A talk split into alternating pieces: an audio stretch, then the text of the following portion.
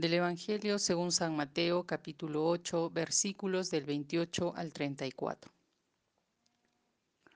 Al llegar a la otra orilla, a la región de los Gadarenos, vinieron a su encuentro dos endemoniados que salían de los sepulcros y tan furiosos que nadie era capaz de pasar por aquel camino.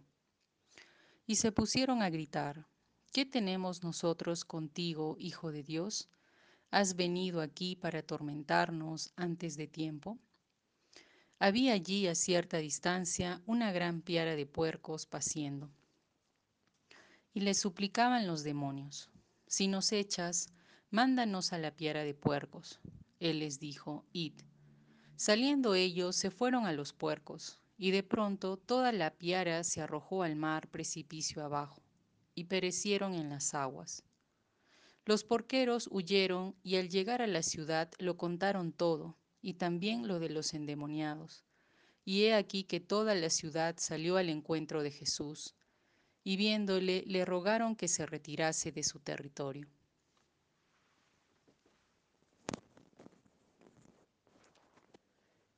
El Evangelio de hoy nos habla sobre la sanación que Jesús hace a dos personas endemoniadas y cómo al final termina siendo echado de esta región por la población del lugar. Primeramente, quisiéramos leer el Evangelio desde una perspectiva social. Pareciera que en esta región la población ya se había acostumbrado a convivir con estos dos endemoniados, personas que vivían en los sepulcros, en medio de la muerte. Los pobladores ya sabían incluso qué camino evitar para no encontrarse con ellos. Como sociedad, nos hemos acostumbrado también a ver personas buscando comida en medio de la basura, o durmiendo en la calle, o ahora lidiando con la pandemia en hospitales completamente colapsados. Pues en todos estos casos aparentemente no se puede hacer nada. Sin embargo, al llegar Jesús a dicha región, libera a las dos personas de sus males pero esto provoca que la piara de cerdos caiga por el precipicio y se pierda.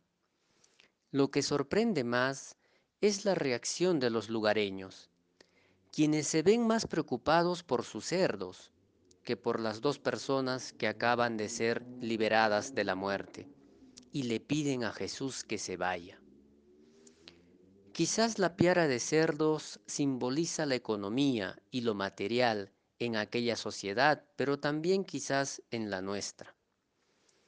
Que de hecho la economía es importante, pero no podemos poner aquí toda nuestra confianza y toda nuestra seguridad. Los lugareños sienten temor al perder sus seguridades. Prefieren el statu quo. Preferimos que todo siga igual aunque algunas personas estén condenadas a vivir en medio de los sepulcros. Todos somos responsables de esto porque todos vivimos en esta sociedad.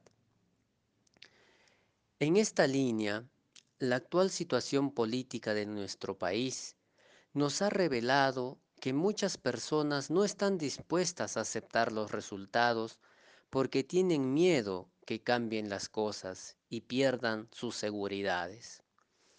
Y ciertamente los medios de comunicación han atizado este miedo, exagerándolo y hasta mintiendo. Incluso un sector importante de fieles católicos están preocupados de que vayan a perder su piara de cerdos. ¿Y por qué no nos preocupa de igual manera los que ya han perdido todo? Los que no tienen nada o a quienes actualmente se les suele llamar los nadies? Asimismo, nos llama la atención que Jesús sí fue capaz de pasar por aquel camino de los endemoniados. Una vez más, vemos que Jesús está siempre de camino y se encuentra personas enfermas y necesitadas, y siempre la mayoría a las afueras de las ciudades. Jesús tiene autoridad, que hasta los demonios lo ven y le piden ser echados a la piara de puercos.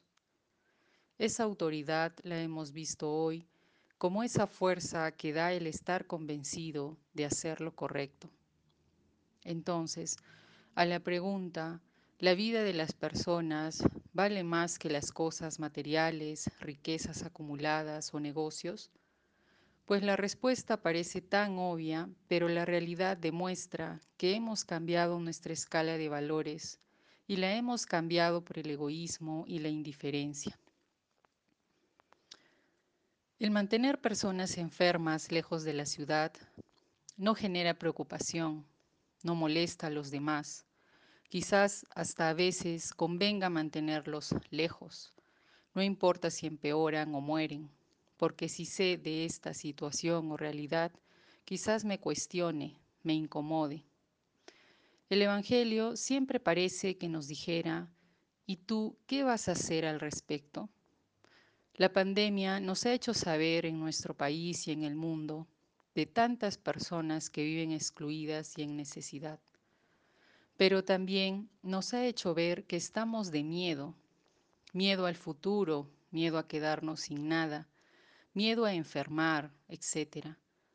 Miedo al otro porque amenaza lo que he logrado, como lo vemos ahora en este interminable proceso electoral que está sacando lo peor de las personas.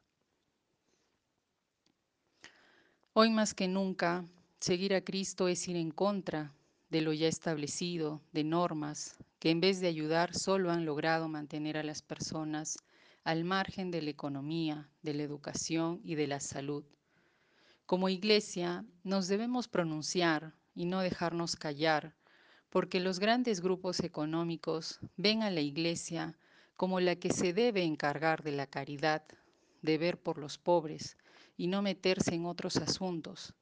Y no solo es caridad o que busquen a la iglesia cuando les conviene, pero esto también todos lo hemos permitido. Que el Espíritu Santo nos dé fortaleza, nos dé coraje, indignación ante tantas muertes que ocurren por injusticias o por dejar de hacer simplemente. Que su amor nos abra siempre hacia los demás, que podamos soltar los miedos a perder para poder ampliar nuestra mirada y ensanchar el corazón.